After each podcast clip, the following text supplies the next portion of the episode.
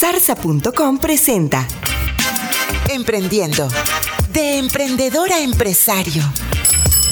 ¿Debería bajar mis precios para competir? El bajar los precios para competir no es siempre la mejor solución. Muchas veces las empresas que cobran más caro venden más que las que cobran más barato. Hay clientes que buscan calidad, más allá que un bajo costo.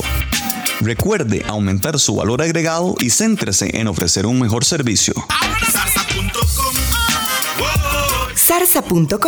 Adelantados a nuestro tiempo.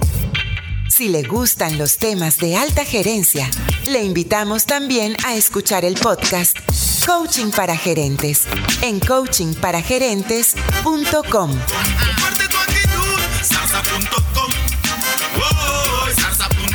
Comparte tu actitud.